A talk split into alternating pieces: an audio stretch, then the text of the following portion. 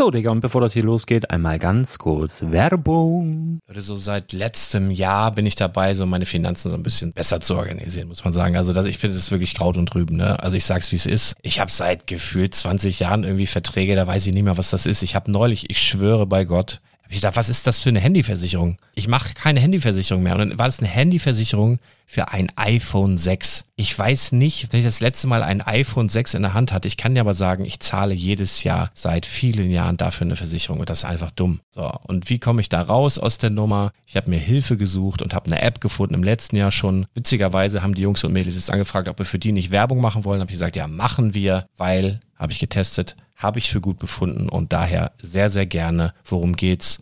Finanzguru. Finanzguru ist erstmal eine kostenlose App. Die ist auch dauerhaft kostenlos. Es gibt dort so Plusfunktionen. Da kannst du dann für 2,99 Euro pro Monat das Ganze testen. Plusfunktionen sind zum Beispiel, also du hast so Features, kriegst so detaillierte Budgetanalysen, personalisierte Finanztipps, du behältst die Kontrolle über dein verfügbares Einkommen bis zum nächsten Gehaltseingang. Also das sieht in der Praxis so aus, du kannst deine ganzen Konten dort hinterlegen, es muss einmal so verknüpft werden, keine Ahnung, Sparkasse, Volksbank, du kannst aber sogar Kryptokonten hinterlegen, du kannst irgendwelche Aktien, falls du Aktiendepots hast, du kannst alles hinterlegen dort. Und diese App, gerade wenn es um so Sachen geht wie Gehalt oder so, macht auch so Forecasts so ein bisschen. Also die erinnert dich zum Beispiel auch dran, wenn jetzt eine neue Versicherung abbucht oder wenn die App denkt, dass da wieder was kommt, dann kannst du das überprüfen. Und wenn da irgendwas irgendwas aufploppt, also bevor es abbucht und da irgendwas aufploppt und du sagst, ah, das wollte ich aber nicht oder das wollte ich schon lange kündigen, dann kannst du in der App per Fingertipp sozusagen rechtssicher sogar dort Verträge kündigen. Das geht alles mit diesem Plus-System. Du kriegst intelligente Budgetvorschläge, du kriegst tiefgehende Analysen, wenn du willst, über dein Kaufverhalten. Also ich will das nicht haben. Ich weiß, dass ich wahnsinnig bin und ja, du kannst dir da irgendwelche Finanzdaten per Excel auf dem PC ziehen und da weiterverwalten, wenn du willst. Ihr wisst, Excel ist für mich ein rotes Tuch, deswegen das mache ich nicht. Aber die App an sich ist wirklich cool, einfach zu handeln. Und ich war wirklich überrascht, dass du halt sogar Kryptokonten damit verbinden kannst. Das ist alles ziemlich nice. Wie funktioniert das? Du ja, lädst die App runter, halt im App Store oder im Google Play Store, wo auch immer, verknüpfst die mit den jeweiligen Konten, die du verwenden möchtest. Und hier beim Spielwaren Investor Podcast bekommst du jetzt mit dem Code Spielwaren Finanzguru Plus, also wenn du dieses Plus testen möchtest, die App an sich ist kostenlos, aber wenn du Finanzguru Plus mit diesen ganzen Features, die ich gerade aufgezählt habe, drei Monate lang kostenlos nutzen möchtest, gibst du den Code Spielwaren ein. Alles groß geschrieben, Code Spielwaren, drei Monate Finanzguru Plus kostenlos. Ansonsten, du kannst das auch so immer kostenlos testen, aber die Plus-Version eigentlich nur sieben Tage. In diesem Fall jetzt drei Monate. Dementsprechend nutzt das ruhig. Ich kann es empfehlen. Ich habe es benutzt. Coole App. Und ja, mir bleibt nur zu sagen, räum deine Finanzen auf, da hast du mehr Spaß, kannst du mehr Lego kaufen. Hau rein. Wenn du das Ganze nochmal nachlesen möchtest, findest du die ganzen Infos dazu und den Link. Und natürlich wie immer in den Show Notes. Das war's mit der Werbung. Herzlich willkommen zum Spielwareninvestor Podcast. Deutschlands Nummer 1 zum Thema Toy Invest. Spielen reale Rendite mit Lego und Co.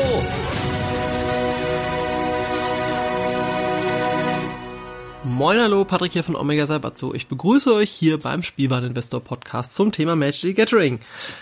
Ja, es ist seit dem letzten Podcast gefühlt alles passiert. Und in der heutigen Folge werde ich mich auf ein paar Themen beschränken.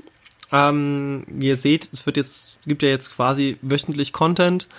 Ähm, und bevor wir jetzt anfangen, möchte ich an dieser Stelle gleich mal noch erwähnen, erstmal nochmal vielen, vielen lieben Dank an die Supporter und auch an das Feedback. Ähm, zum einen hat jetzt der quasi Magic Podcast beim Spielwareninvestor, der ja Omega Salbatsu heißt, ähm, ich bin damit jetzt auch neue gegangen und jetzt hat der Podcast ein neues Level erreicht, denn äh, ich habe mich entschieden, das Ganze auch noch in Videoform zu machen. Und doch bevor ich auf YouTube gehe, habe ich mir überlegt, man könnte doch mal TikTok ausprobieren. Und äh, es ist einfach so, dass der Omega Saibatsu Kanal innerhalb von einer Nacht sehr viral gegangen ist. Äh, innerhalb von noch nicht mal zwölf Stunden hatte ich auf ein Video über 20.000 Aufrufe. Das heißt, ich war im Algorithmus von TikTok mit drin und hatte in der ersten Nacht direkt schon unheimlich viele Follower. Also von, ich glaube, die ersten zwei, drei Tage waren es halt so 14. Da hat sich nicht viel getan. Und jetzt bin ich irgendwie schon bei knapp 250 und es wächst quasi stündlich. Also es ist gerade ziemlich krass. Könnt ihr mal, falls ihr TikTok habt, könnt ihr dort gerne mir auch folgen, Omega Saibatsu. Ähm, Und da mache ich immer so ganz kurze 60 Sekunden Videos, wo ich auch zum Beispiel Booster aufreiße. Äh, es wird auch noch expanded, also extended Content geben, dann auf YouTube. Wenn das soweit ist, dann werde ich das natürlich auch nochmal hier erwähnen. Ähm, ja, also was habe ich denn heute so für euch mitgebracht? Zum einen, wir reden heute über die Reserved List. Mal wieder, denn es passiert wieder was. Ähm, dann, ich nenne es einfach mal die Phase nach Corona, weil im Moment passiert da auch schon ein bisschen was, was im Magic-Bereich ist. Wir schauen uns ein paar Spoiler von M21 an, äh, vor allem einen, der jetzt schon einen direkt krassen Hype ausgelöst hat. Und ich möchte an dieser Stelle auch noch eine Sache erwähnen, denn ähm, ihr könnt auf Patreon mich unterstützen unter patreon.com slash omega entweder mit einer kleinen Spende oder wenn er sagt so, hey, ich möchte schon ein bisschen auch mal was verdienen und ich setze dabei jetzt mal auf Patricks Expertise, dann könnt ihr, wie gesagt, auch gerne das äh, 10-Euro-Paket buchen. Wir sind jetzt schon eine wachsende Community und wir haben da auch einen Discord-Server, wo wir quasi uns auch austauschen, wo ihr auch Fragen direkt stellen könnt. Und ich werde das immer natürlich sehr zeitnah auch beantworten. Ähm, was das alles schon zur Folge hatte für die Leute, die jetzt da quasi mich schon unterstützen, das werde ich auch im Laufe des Podcasts noch ein, zwei Mal erwähnen, denn es hatte sogar schon auch Auswirkungen, sehr positive für meine Inside-Follower. Und äh, ja, fangen wir doch einfach mal an. Die Reserved List haben wir ja schon ein paar Mal besprochen. Die Reserved List ist eine Liste mit Karten, die nie wieder gedruckt werden in Magic the Gathering. Und es ist so, dass aktuell der Markt langsam wieder ins Rollen kommt. Wir hatten ja quasi für viele so ein bisschen Stillstandphase aufgrund von Corona. Viele haben gesagt so, oh ja, nee, ich verkaufe jetzt mal teure Sachen, ich kann mir das momentan finanziell nicht leisten. Und auf einmal sind viele Reserved-Karten wieder auf den Markt gekommen. Man merkt, dass wir uns jetzt auf das Ende von Corona zu bewegen, in Anführungsstrichen. Ich will damit nicht sagen, geht jetzt wieder ganz normal raus und äh, verhaltet euch wie früher. Achtet immer noch auf euch. Ähm, zieht dort, wo Maskenpflicht an Masken an. Und äh, ja, haltet euch an die Regeln. Ja, müssen wir, sage ich jedes Mal, müssen wir nicht 10.000 drüber reden. So. Im Moment ist es aber so, dass die ersten Stores in Amerika schon wieder öffnen. Plus, ich habe jetzt gesehen von einem Kollegen von mir, äh, der Spielraum in Wien hat auch schon sein erstes Event abge, äh, also ist wieder am Laufen. Und die ersten FNMs finden auch schon wieder in Deutschland statt unter, sagen wir mal, etwas besonderen Bedingungen.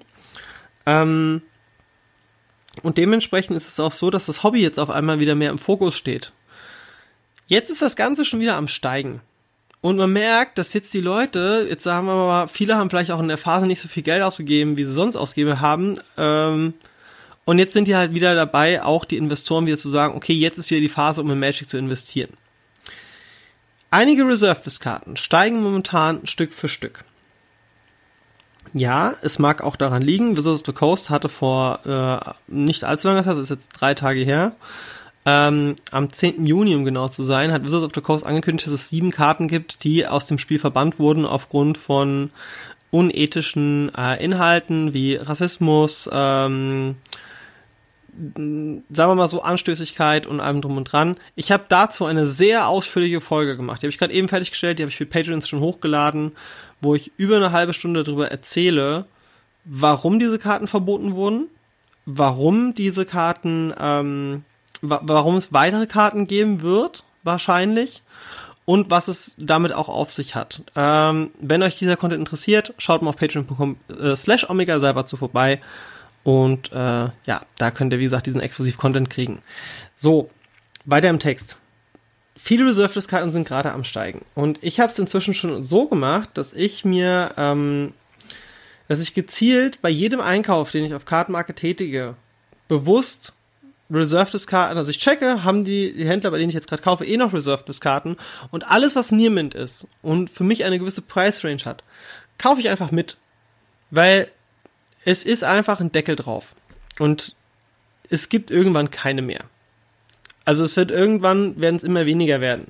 Und wenn wir uns Set wenn wir uns jetzt mal Sets angucken, wie zum Beispiel Alpha, Beta, Unlimited und so weiter, die werden, die steigen kontinuierlich. Und gerade im Moment ist auch wieder ein voll krasser Zulauf da bei verschiedenen Reserveless-Karten, die auch gespielt werden. Die Duels. Super viele Duels steigen gerade im Preis. Tropical Island äh, gibt es gewisse Händler, die zahlen inzwischen im Einkauf 240 Euro dafür. Ähm, wir haben Karten wie, äh, Lions Eye Diamond ist auch am Steigen.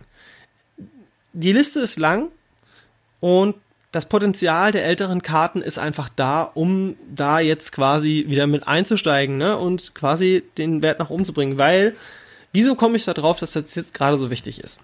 Ich habe es in früheren Podcasts schon mal erwähnt, ich ähm, habe es an verschiedenen Stellen schon erwähnt, ich sage es aber trotzdem nochmal. Magic of the Gathering ist im Moment noch eine Nische. Eine große Nische, aber trotzdem noch eine Nische. Nächstes Jahr, ich dachte erst, es wäre Ende dieses Jahres, aber nächstes Jahr kommt die Netflix-Serie raus. Produziert von den Russo-Brüdern. Das sind die, wo Avengers Endgame gemacht haben. Erfolgreichster Film aller Zeiten, sage ich nur. Und ich nenne es gerne den Yu-Gi-Oh!-Effekt, denn ähm, damals, als Yu-Gi-Oh! rausgekommen ist, gab es das Kartenspiel schon ein paar Wochen. Hat es aber keinen interessiert. Kaum kam Yu-Gi-Oh! raus, boom. Jeder zweite gefühlt in einer gewissen Altersklasse hat auf einmal Yu-Gi-Oh! gespielt. Und dementsprechend war auf einmal die Nachfrage immens und das Spiel wurde sehr, sehr populär und gilt momentan als eins der drei großen auf der ganzen Welt. Ne? Also wir haben Magic, Yu-Gi-Oh! Pokémon, das sind halt die drei vorrangigen Trading Card Games. Magic ist zwar schon immer das Alpha-Tier auf gut Deutsch, aber es wird folgendes passieren. Wir schauen uns einfach mal gerade so diesen Plan an, den Wizards fährt. Punkt Nummer eins. Dieses Jahr gibt es unheimlich viele Produkte. Ne, ich meine, wir kriegen Double Masters, wir kriegen jetzt das Core 21 Set, dann kommen noch Commander-Produkte raus, es kommen noch weitere Commander-Produkte raus. Ähm, es kommt Zendika Rising raus, hieß es, glaube ich, hieß es Zendika Rising. Ähm, wir haben gefühlt eine Million Produkte im Moment. Verschiedene Secret Layers, ähm, Summer Drop Series, äh, wir haben ähm, die Ultimate Edition von Secret Lair mit den Fetchlands, wir, wir kriegen die Godzilla-Länder. Es ist gerade so, als würde Wizards, äh, Jumpstart kommt auch noch, also als würden wir gerade eine Flut von Produkten bekommen. Warum ist das so? Das hat einen ganz einfachen Hintergrund. Rein jetzt mal wirtschaftlich gesehen. Du bringst normalerweise in dem Jahr, bevor du eine große Werbekampagne startest, genügend Produkte als Ausweichprodukt auf den Markt, die deiner Marke oder deines Produkts entsprechen, um eine gewisse Zielgruppe abzudecken. Das ist rein wirtschaftlich gesehen macht das halt total Sinn, dass es dieses Jahr sehr viele Produkte gibt, weil durch viele Produkte ist viel Produktverfügbarkeit da. Man hat eine Vorlaufzeit, um die Produkte auf den Markt zu bringen. Die Produkte werden konsumiert, werden gekauft und sind dann auf dem Markt.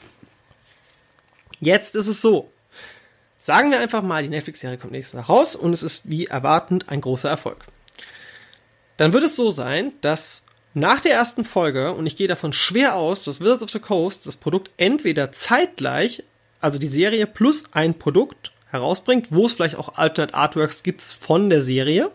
Also sprich, wir haben dann äh, Planeswalker Designs, äh, vielleicht kriegen wir sogar ein Special Set, wo alle Planeswalker nochmal mit drin sind, aber wir werden Planeswalker Designs bekommen, die wahrscheinlich dem Thema der Serie entsprechen reine Hypothese. Ne? Ist wie gesagt kein kein kein ähm, Spoiler, sondern das ist etwas, was ich mir vorstellen kann, weil es halt auch Sinn macht. Ne? Wie, Produkt, wie vermarktest du dein Produkt am besten? Du adaptierst das Originaldesign, damit es eins zu eins übernommen wird. War bei Yu-Gi-Oh auch so. Es gab einzelne Karten, die extra angepasst wurden an die Serie und umgekehrt genau das gleiche. Ne? So.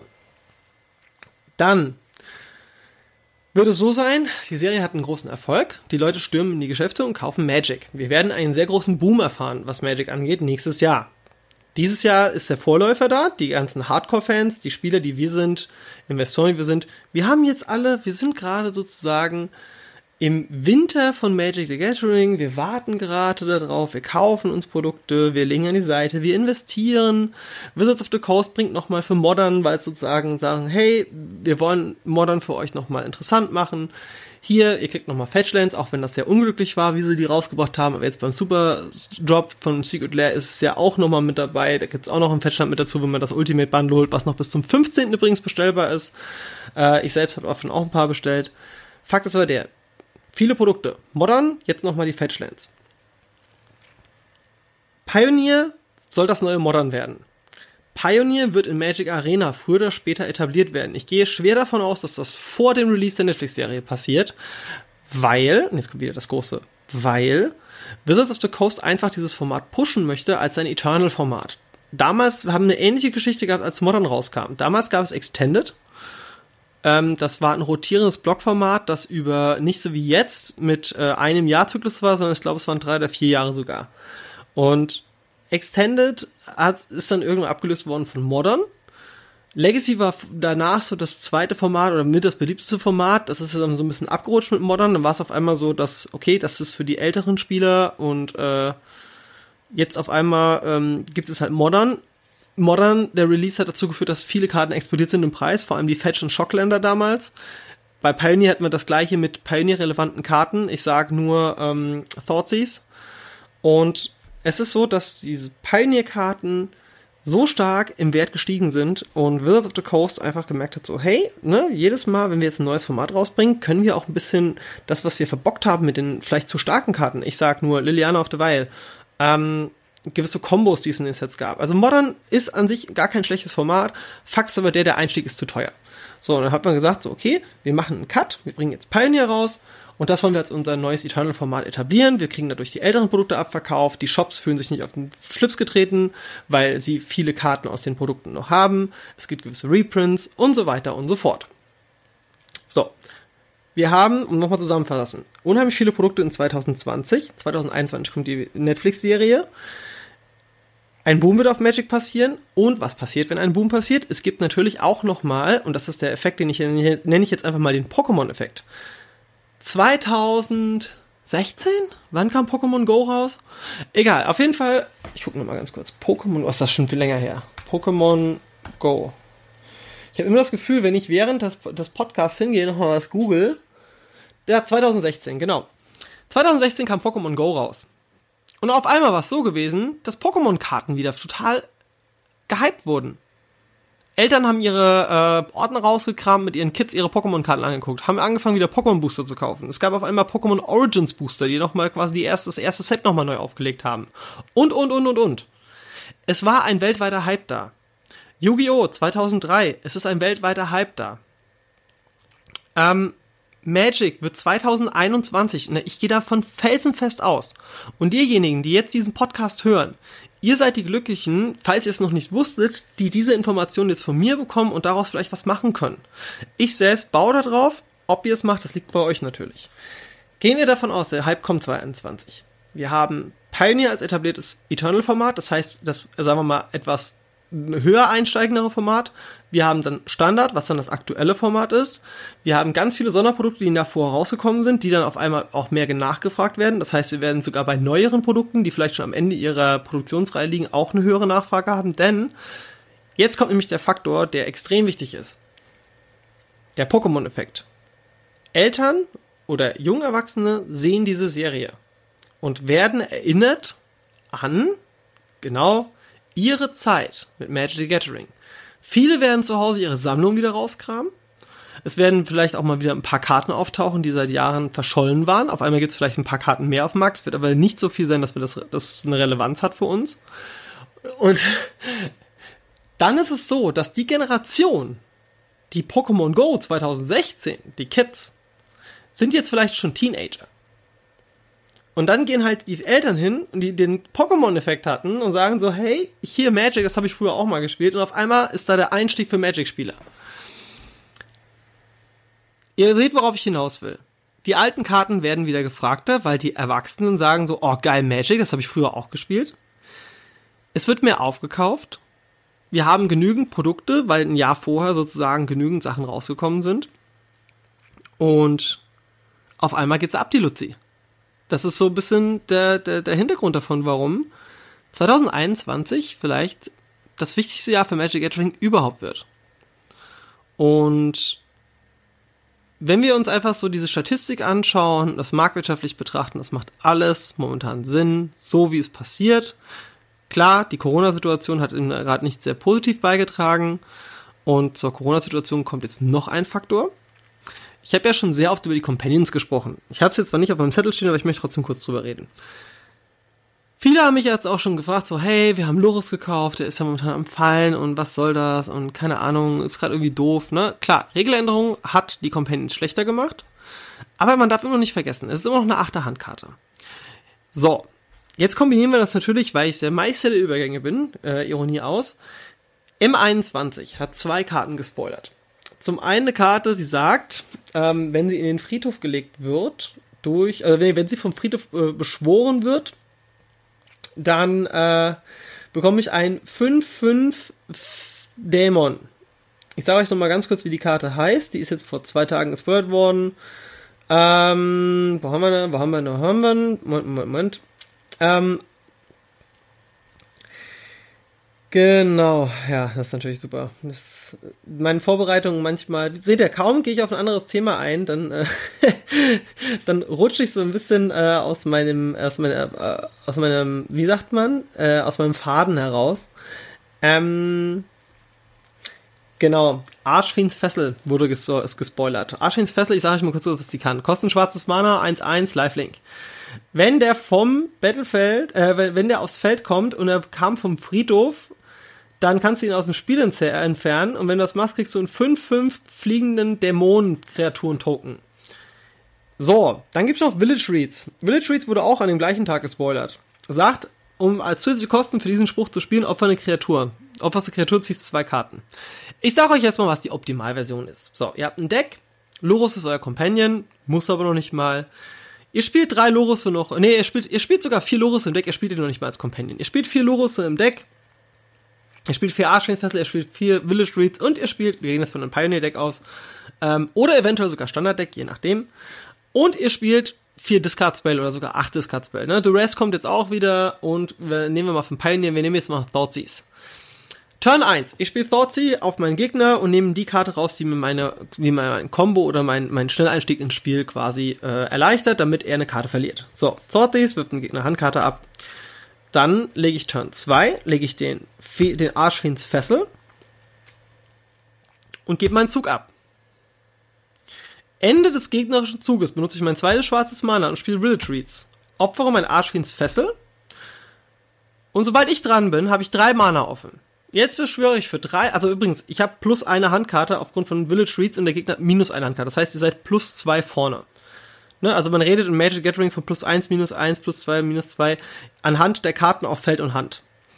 Oder an den Verlusten oder hinzukommenden Karten. So, das heißt, mein Gegner ist auf jeden Fall eine Karte hinter mir und ich habe durch die Village Reads eine Karte mehr. Ähm, jetzt ist es so, ich spiele den Lorus, benutze direkt seinen Effekt, bringe den Archfiends äh, Fessel vom Friedhof zurück und exile den und bringe direkt einen 5-5 fliegenden Dämon. Das heißt, ich habe Turn 3 einen 3 2er Lurus da liegen und einen 5-5 fliegenden Dämon. Plus, dass ich dem Gegner die Option aus der Hand genommen habe, die dieses ganze Thema unterbrechen könnte. Hat das jetzt eine Voraussetzung für einen zweiten Frühling für Lurus? Ich sag euch immer noch, die Companions, wartet ab, bis die Turniere wieder losgehen, die lokalen Turniere, die werden alle früher oder später steigen. Lasst die einfach liegen, wenn ihr sie gekauft habt und wenn die einen gewissen Wert erreicht haben. Wer weiß, ob die vielleicht jemals nochmal so stark wiederkommen. Es gab auch gewisse Planeswalker, wo man gesagt hat, okay, die kommen nicht wieder, weil viel zu stark. Fakt ist der, sie drucken trotzdem neue Planeswalker, die abartig sind. Äh, ich sag nur Oko, ne? Haben wir auch schon ein paar Mal besprochen. Und äh, sie versuchen es natürlich in Balance zu bringen, aber manchmal haben sie es einfach nicht so drauf. So, und die Companions, gleiches Thema. Fakt ist der, Lurus ist eine Karte, die jetzt langsam wieder nach oben geht. Und diesen Tipp ähm, werde ich auch an anderer Stelle noch mal ein, zweimal geben, denn äh, jetzt muss ich überlegen, habe ich es in diesem Podcast schon erwähnt? Das ist das Problem, wenn man zwei Podcasts hintereinander aufnimmt. Ich sag's trotzdem noch mal, ich habe vor kurzem auch noch mit TikTok gestartet und ähm, habe immer über Nacht 20.000 Follower bekommen. Ähm, für ein Video und äh, es wird auch so sein, dass wir auf dieser Plattform ebenfalls äh, diese Investment-Tipps geben werden und wenn wir 20.000 Menschen erreichen und hier mit dem Spielwareninvestor-Podcast auch nochmal 20.000 Menschen, äh, dann kann es halt auch sehr gut sein, dass gewisse Leute einfach sagen, okay, das wird wahrscheinlich, äh, also es wird ein paar geben, die auf diesen, diesen Empfehlungsweg einschlagen werden und dann äh, dementsprechend auch dann gewappnet sein, wenn die Karte im Wert steigt. Genau. Ähm, M21. Meister Übergänge. Ich sag's wieder. M21 hat eine Karte gespoilert. Die hat zu einer sehr seltsamen Preisentwicklung geführt. Mm, die, die Rede ist von Conspicuous Snoop. Das ist ein Goblin. 2-2. Und die oberste Karte von deinem Deck wird offen gezeigt. Und du kannst Goblin-Sprüche oben von deiner Library kannst du die runterspielen. Also das heißt, wenn, da, wenn du die aufdeckst und da oben liegt ein Goblin, kannst du den direkt spielen. Aber das Krasse ist auch, dass der folgenden Effekt hat. Und zwar ist es so, solange die oberste Karte deiner Library ein Goblin ist, hat der Conspicuous Snoop den Effekt. Ähm, also alle Activated Abilities von der Karte, die oben auf dem Deck liegt. So. Welcher ist der wohl populärste Combo-Goblin, den es überhaupt gibt? Genau, Kiki Jiki Mirror Breaker. Kiki Jiki Mirror Breaker gab es früher schon mal in gewissen Formaten, war der unheimlich gut. Er war eine Erweiterung für Splinter Twin. Äh, es gab eine Combo früher. Äh, es gab Kiki Cord, das war ein Deck, das quasi mit Cord of Calling gespielt hat und Kiki Jiki. Fakt ist der, ein schlauer Reddit-User ist hingegangen und hat ein sehr schönes Beispielbild gemacht und hat gesagt so, hey, Turn 1, ihr spielt irgendwas. Turn 2, ihr spielt den Snoop. Turn 3, ihr spielt den Bogart Harbinger aus Lorwyn. Bogart Harbinger war bis vor ein paar Tagen auf nichts. Der war 10, 12 Cent wert. Jetzt muss ich nochmal äh, auf mein Patreon hinweisen. Ich kann über den Spielwareninvestor Podcast solche Tipps nicht so schnell geben, wie der Preis wächst und fällt. Und ich sage auch die Menschen, die bereit sind, mich äh, da zu unterstützen, kriegen solche Tipps natürlich schneller, weil wir haben den Discord-Server. Ich habe den Bogart Harbringer-Tipp dort gegeben. Ich selbst habe auch ein paar gekauft. Und ich habe insgesamt investiert knappe 4 Euro. Für 17 Stück. Jetzt ist ein Harbinger bei über 4 Euro. Ich habe die sogar so gelistet, dass die sogar noch höher sind. Also ich habe jetzt meinen angesetzt für 4,29, wenn die abverkauft sind, dann die nächsten für 6,99. Weil, jetzt kommt nämlich zur Erklärung zu dem Combo. Mit dem Harbinger äh, darf ich mir eine Goblin-Karte aus meinem Deck raussuchen, zeig die vor, mische mein Library und dann lege ich die Karte oben drauf. Jetzt habe ich den Harbinger da liegen, jetzt habe ich den Snoop da liegen und mit dem Harbinger lege ich mir die Kiki-Jiki oben drauf. Jetzt sage ich mit dem Snoop kopiere ich mir ähm, den Harbinger, der triggert mir den Effekt. Äh, Quatsch, ich, ich kopiere mir damit den Snoop, mache mir eine Million von diesen Snoop. Mit dem letzten äh, Snoop aktiviere ich den Effekt und äh, mache nochmal einen Harbinger draus. Ähm, und jetzt suche ich mir quasi den Mock Fanatic raus. Mock Fanatic lege ich mir oben aufs Deck. Mock Fanatic hat den Effekt, Opfer, ein Goblin. Ähm, und der Gegner kriegt einen Schaden. Jetzt habe ich aber eine Million Snoops da liegen. Bedeutet, ich kann dem Gegner eine Million Schaden machen. Das heißt, ich kann einen Turn 3 gewinnen. Und das wird für Modern eine Relevanz haben. Das ist der Grund, warum der Harbinger gestiegen ist. Und das ist der Grund, warum meine Patronen davon sehr stark profitiert haben. So, was gab's denn noch, was ich quasi als Tipp gegeben habe, was so eine Übernachtsache war, wo ich nur hm, gerade so mitbekommen habe, wo sich es aber jetzt auch schon bestätigt hat. Und der Vorteil ist, es ist noch nicht mal richtig auf deutschen Seiten announced worden, aber es kommt. Wizards hat einfach mal die Commander-Regeln geändert. Es war die ganze Zeit so, wenn ein Commander stirbt und in die Command-Zone geht, zur Erklärung mit den Formaten, ganz kurz, bei Commander hat man eine Kreatur, die quasi das Deck repräsentiert und das ist der Commander und wenn der stirbt, kann man entweder sagen, geht in den Friedhof oder geht in die Command-Zone. Zur Erklärung so viel. Jetzt ist es so, dass Wizards gesagt hat, so, hey, wenn der Commander stirbt und er geht in die Command-Zone, triggert er den Effekt, als würde er ähm, in den Friedhof gehen. Dann gab es auf einmal vier Karten, die aufgrund dessen wirklich, also es gibt mehrere, es gibt halt diese fünf Eternal Dragons ne, aus Kamigawa. Die habe ich aber da jetzt nicht so fokussiert. Ähm, ich glaube, die zwei stärksten, die hierbei zu nennen sind, oder sogar die drei stärksten, das ist zum einen der Roalesk. Ähm, das war eine Karte aus War of the Sparks, der war auch nur bei ein paar Cent. Ich habe die Einkaufsempfehlung gegeben. Jetzt ist er auch schon bei über einen Euro und ich denke, wenn das Announcement dann offiziell ist von Wizards of the Coast und das von denen auch gepostet wird und nicht nur von Channel Fireball in Amerika, dann wird der gute Roalesk nämlich auch nach oben gehen. Die zweite Karte ist ähm, jetzt auch diejenige, die, glaube ich, den höchsten Anstieg hatte äh, an sich. Und zwar war das die Elenda. Elenda war bei ungefähr so 12, 13 Euro, auch äh, aus Ixalan, Revival, äh, Rivals of Ixalan. Ähm, und zwar hat die den Effekt, wenn die stirbt, dann machst du x weiße Vampirkreaturen Spielsteine mit Lifelink und äh, das entspricht ihrer Stärke. So, die ist jetzt schon so hoch, dass es Shops gibt, die sagen, ich zahle für 20 Euro. Und die letzte Karte, die ich jetzt hierbei erwähnen möchte, das ist das Child of Alara. Child of Alara sagt, wenn es stirbt, hat es einen Wrath of God Effekt. Das heißt, es zerstört einfach mal das komplette Feld. Wenn es stirbt. Plus, das Ding ist fünffarbig. Das heißt, es kann theoretisch, also das ist eigentlich so der Wunsch eines jeden Commander-Spiels, dass er fünffarbig spielen kann, weil dann kannst du von jeder Farbe die besten Akzente nehmen und die besten Karten nehmen, um dir daraus ein Deck zu bauen. Und wenn man überlegt, dass Child of Alara dann wirklich sehr kontrolllastig wird, es könnte vielleicht sogar früher oder später zu einem Banning führen, weil Child of Alara ist schon sehr, sehr stark. Und mit diesem Effekt, ne? So, Child of Alara habe ich gekauft, teilweise für zwei drei Euro. Habe ich auch den Einkaufstipp gegeben. Gesagt so, hey, kauft Rohrlesk, kauft Elenda, wenn ihr ein paar Euro über habt. Kauft Child of Alara. Kauft auch noch Gerard. Es gab noch den Gerard aus Commander 2017. Ähm, alle Karten verlinke ich nochmal in den Shownotes. Äh, das sind so die vier besten Die to Removal Trigger. Äh, Die to Removal? Nein, wenn die sterben, also der Die Trigger. So, nicht Die to Removal Trigger, Entschuldigung. Äh, wenn diese vier Karten und das Announcement ist dann quasi noch allgegenwärtiger mit, das wird nämlich mit M21 verändert, diese Regel. Dann wird es auf einmal einen Ansturm geben, sobald auch die ersten Commander-Decks damit mehr gefeatured werden, weil äh, es gibt ja unter anderem auch ein paar EDH-Channels, äh, also Elder Dragon Highlander Commander-Channels, die dann auch auf diese Thematiken eingehen werden und zack, werden die Karten noch höher gehen. Und das ist auch der Grund, warum jetzt für, für einzelne Shops hingehen und sagen, sie kaufen jetzt Elendas schon an, ähm, Roalesk ist momentan noch so ein bisschen im Hintergrund, hat aber auch die beste Farbkombination, darf man auch nicht vergessen, aktuell mit Blau-Grün.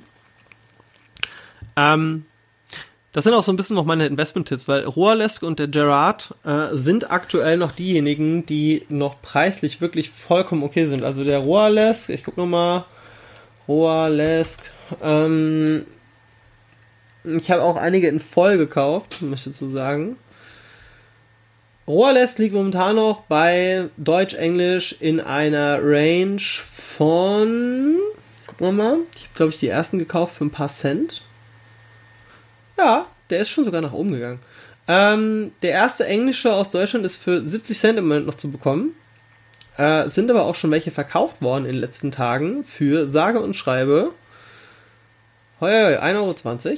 Aber wenn man überlegt, dass die Karte vor nicht allzu langer Zeit bei, sagen wir mal, nichts war, also bei wirklich gar nichts, ne? Also so 20, 30 Cent, und das ist eine Mythic, muss man dazu sagen, ist der Anstieg jetzt schon auf, äh, sagen wir mal, über 1 Euro schon ordentlich. Und wie gesagt, wenn das Announcement kommt und es die ersten Decks gibt, die damit spielen, dann wird er natürlich noch höher gehen. Ähm, ja, weil der verdoppelt Counter, der Profilated. So, ich weiß immer der Fachjargon und für die Laien hier draußen ist es immer ein bisschen schwierig, ähm, aber ich versuche es natürlich so einfach wie möglich darzustellen. Ähm, ja, aber auf jeden Fall der Roalesk, eine gute Karte, im Moment noch für einen ordentlichen Preis zu bekommen. Ne? Wie gesagt, unter einem Euro. Äh, ich habe die ersten gelistet jetzt für 3 Euro, dann für 4 Euro und dann alle Foils für viel mehr. So. Ähm, sind auch heute nochmal welche gekommen. So, dann die nächste Karte. Ähm, Gerard, und zwar ist das der Gerard äh, Hero of the Weatherlight, den ich erwähnt habe. Den habe ich gekauft für 10 Cent, 12 Cent oder so. Der ist jetzt auch langsam am Steigen. Wir sind schon bei 70 Cent Durchschnittsverkaufspreis. Und ich gehe schwer davon aus, dass der auch seine 1, 2, 3 Euro bekommt. Ich meine, wir haben hier auch Kleininvestoren. Für die Großinvestoren kommen wir gleich noch zu den zwei anderen Karten. Ähm, Gerard steht, wie gesagt, aktuell noch bei einem recht kleinen Wert. Ich habe dafür auch nur 10, 20 Cent bezahlt oder so. Und äh, mein Peak ist halt 2,49. Wenn das erreicht ist, dann verkaufe ich die ab. Genau. Ähm, Elenda. Elenda wird, wie gesagt, von einzelnen Shops schon gekauft für sage und schreibe 20 Euro. Ähm, ja, die erste Karte, ähm, aktuell kostet eine Elenda, gibt eine für 15. Dann sind wir schon bei 16,49, dann sind wir bei 17,50 und, oh, wir sind dann schon bei 20. Und es geht noch nach oben. Wenn das Announcement kommt, Skyrocketing. Dann denke ich, würde die noch höher gehen. Vor allem, die ist halt wirklich gut. So, Child of Alara. Child of Alara äh, habe ich auch einen Vollkauf, weil man weiß so ein bisschen, äh, nicht in Vollkauf, sondern bei den normalen Werten. Ich habe dafür bezahlt, sage und schreibe, ich glaube 2 Euro. So, jetzt sind wir bei. Ja, der erste ist bei 7, dann sind wir bei, dauert es nicht lange, dann sind wir bei 12, 15 und boom, 20. Also, gibt's auch nicht mehr so extrem viele. Ähm, gibt zwei Versionen, einmal aus Conflux, aus dem Originalzeit quasi von sich und aus dem ähm, äh, From the World Annihilation. Mm, da sollt ihr euch vielleicht auch mit eindecken, weil im Endeffekt Commander-Spieler wollen Premium und Foil ist immer Premium, ne? Äh, ja, sind wir. Ja, die war bei 3,50 Euro gewesen aus diesem Annihilation. Geht jetzt ab, geht jetzt ab 7 Euro los. Also der Preis hat sich schon verdoppelt. Und ich sag's nochmal, das war ein Patreon, auch ein Patreon-Tipp. Ähm, ja, was haben wir noch? Ähm, M21 Spoiler. Wir haben über den Noob gesprochen und wir haben über ähm, die Kombination mit Companion gesprochen.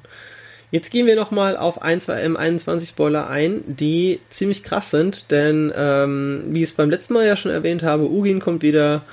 Ähm, lassen wir mal alle anzeigen. Ja, Ugin kommt wieder.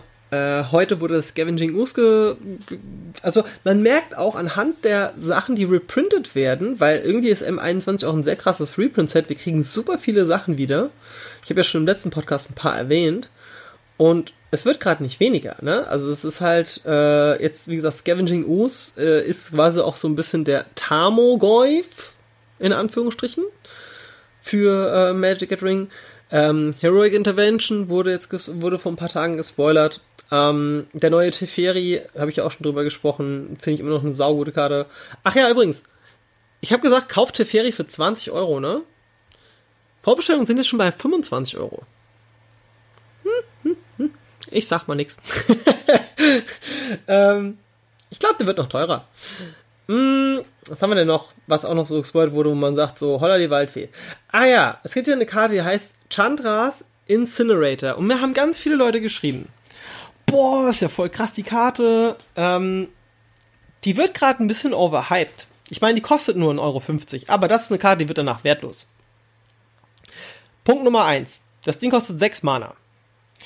Die kostet x weniger anhand des Schadens, den Non-Creature, Non-Combat Damage verursacht hat für diesen Zug. Das heißt, wenn ich dem Gegner 3 Schaden mache, kostet die Karte nur noch 4 zum Ausspielen. Das ist ein 6-6er Trampelschaden. Ähm, so. Ähm, und Whenever a source you control deals non-combat damage to an opponent, Chandra's ancestral damage, also er verdoppelt quasi nochmal den Schaden. Der ist trotzdem nicht gut. Der ist okay. Das ist aber keine gute Karte. Das ist keine Investmentkarte. Die geht nicht nach oben. Glaube ich aber nicht. Der wird auch ziemlich wertlos werden. Äh, es gibt eine, eine Combo mit dem Basris Leutnant. Egal. Ist wirklich egal. Äh, der Elder Gargarov ähm, ist vielleicht noch ein sehr interessanter Spoiler gewesen. Und zwar gibt es eine neue grüne dicke Kreatur, kostet 5 Mana, 6-6, hat Vigilance Reach, Trampelschaden. Ähm, zusätzlich äh, darf ich noch eine Sache machen, wenn er angreift. Entweder darf ich einen 3-3 grünen Beast-Kreaturen-Token ähm, produzieren, ich krieg drei Leben oder ich ziehe eine Karte. Der wird für grün Ramp, das ist ein Deck, das darauf basiert, dass man große dicke Kreaturen spielt, wird er gut sein, steht momentan bei knapp 9 Euro. Ähm, sehe ich aktuell nicht bei einem krassen Preisspike, sondern ich denke eher, dass der so ein bisschen runtergeht. Hm. Der Massakerwurm ist immer noch so eine Karte, wo ich denke so, hm, ja, das könnte, das könnte wirklich. Weil der Massakerwurm an sich halt eine grundsolide Karte ist. Da muss man halt noch abwarten, was noch in den Spoilern drin ist, weil wichtig ist, was da dann rumherum passiert. Ein Reprint hat mich persönlich sehr überrascht. Und das ist wahr, sagenumwogener Durchgang. Und ich glaube, damit hat Wizards of the Coast auch schon direkt gesagt, so, wo der Fahrplan liegt, denn die Länder sind auch schon angekündigt für das Set. Es sind einmal die Scryländer, also die Tempel, und ähm, die Fabled Passage. Fabled Passage wurde ja massenmäßig reprintet in dem letzten, äh, in den Challenger Decks. Und jetzt ist es so, dass die Karte war ja ursprünglich mal auch bei 15, 16 Euro und jetzt ist sie halt wieder weit unten. Fakt ist aber der, die rotiert nicht raus. Das heißt, die Karte bleibt in Standard drin und dementsprechend wird sie wahrscheinlich auch mehr gefragt sein, weil sie auch ein wenig das sozusagen die schlechtere Variante eines Fetchlands ist. Äh, das Format an sich wird nicht so extrem schnell sein, weil die Tempel sind halt langsamere Länder, äh, multifarbenmäßig. Ähm, genau. Gibt es noch einen Spoiler, den ich vielleicht nochmal erwähnen sollte, der wirklich krass ist? Äh, es kommen ganz viele Hunde und Katzen. Das ist aber auch alles sowas von, also für die Fans freut mich riesig für euch, äh, aus Investmentsicht vollkommen egal. Hm, vielleicht ein, vielleicht ist der Feline Sovereign, aber nee, sorry, also ich weiß noch nicht, was ich von dem Garok Unleashed halten soll. Sag ich ganz ehrlich. Der ist ein guter Planeswalker. Er kostet viel Mana, der ist hübsch, ne? Also es ist eine schön designte Karte. Ähm, das alte Artwork sieht toll aus. Der hat gar keinen schlechten Effekt, aber der ist halt leider auch so, naja, mittelmäßig, würde ich einfach sagen. Mm, mm, mm. Was kommt noch raus? Das Animal Sanctuary. Das ist eine ganz interessante Karte. Und zwar, warum glaube ich, dass diese Karte auf lange Sicht ein sehr gutes Investment ist? Also, Animal Sanctuary kostet in Foil aktuell 5 Euro. Und hier ist mein Tipp für Langzeitinvestoren. Wichtig, Langzeitinvestoren. Animal Sanctuary kostet im Moment ein Fünfer, wenn die Karte in, also in Foil, wenn die Karte unter 3 Euro in Foil fällt. Kauft die und legt sie mindestens zwei Jahre weg. Oder vielleicht sogar drei. Warum? Put a 1-1 counter on target bird, cat, dog, goat, ox or snake. Da steht dick und fett drauf, hallo, ich bin eine Commander-Karte. Das ist ein Land für Commander. Ein Commander für Vögel, Katzen, Hunde, Schafe, Ochsen und Schlangen. Es gibt immer Leute, die gewisse Tribal spielen wollen. Aber wie komme ich da jetzt drauf? Es gibt eine Karte, die kam raus vor nicht, ah, ja, doch, in Times Square war das gewesen, und zwar war das der Swarmyard. Der Swarmyard sagt, du bekommst ein farbloses Mana, wie auch der, äh, die, die, die, ähm, jetzt habe ich vergessen, wie hieß das Ding? Animal Sanctuary, genau. So, der Swarmyard kann auch ein farbloses produzieren. Und jetzt kommt folgendes. Regeneriere ein Insekt, eine Ratte, eine Spinne oder ein Squirrel. Also ein, ein Eichhörnchen.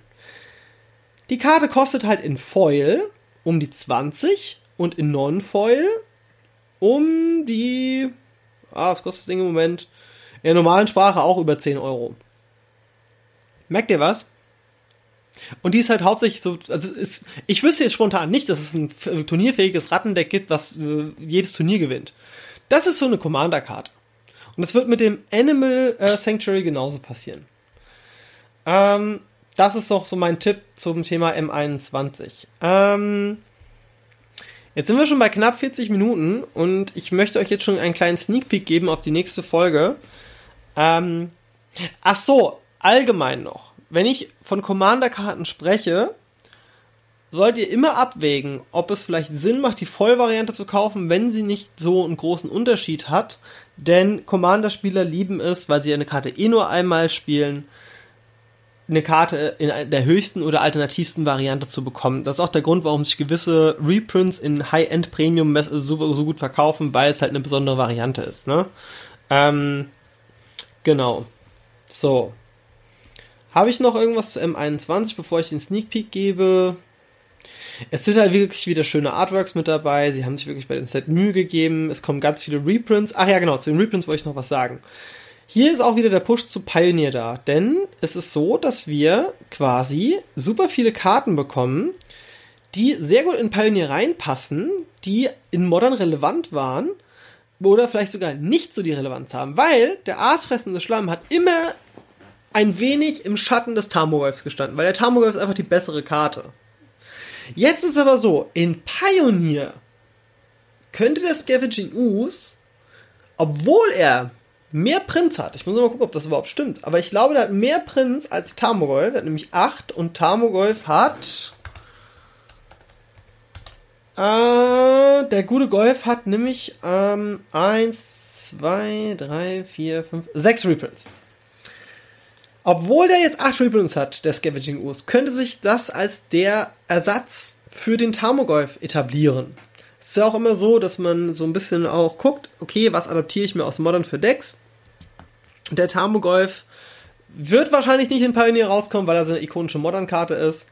Die Liliana of the Last Hope ist auch so ein bisschen der Ersatz für die Liliana of the Veil. Ja, ich weiß, sind zwei verschiedene Effekte. Vielleicht wird es auch die neue Liliana, weiß man auch noch nicht so genau.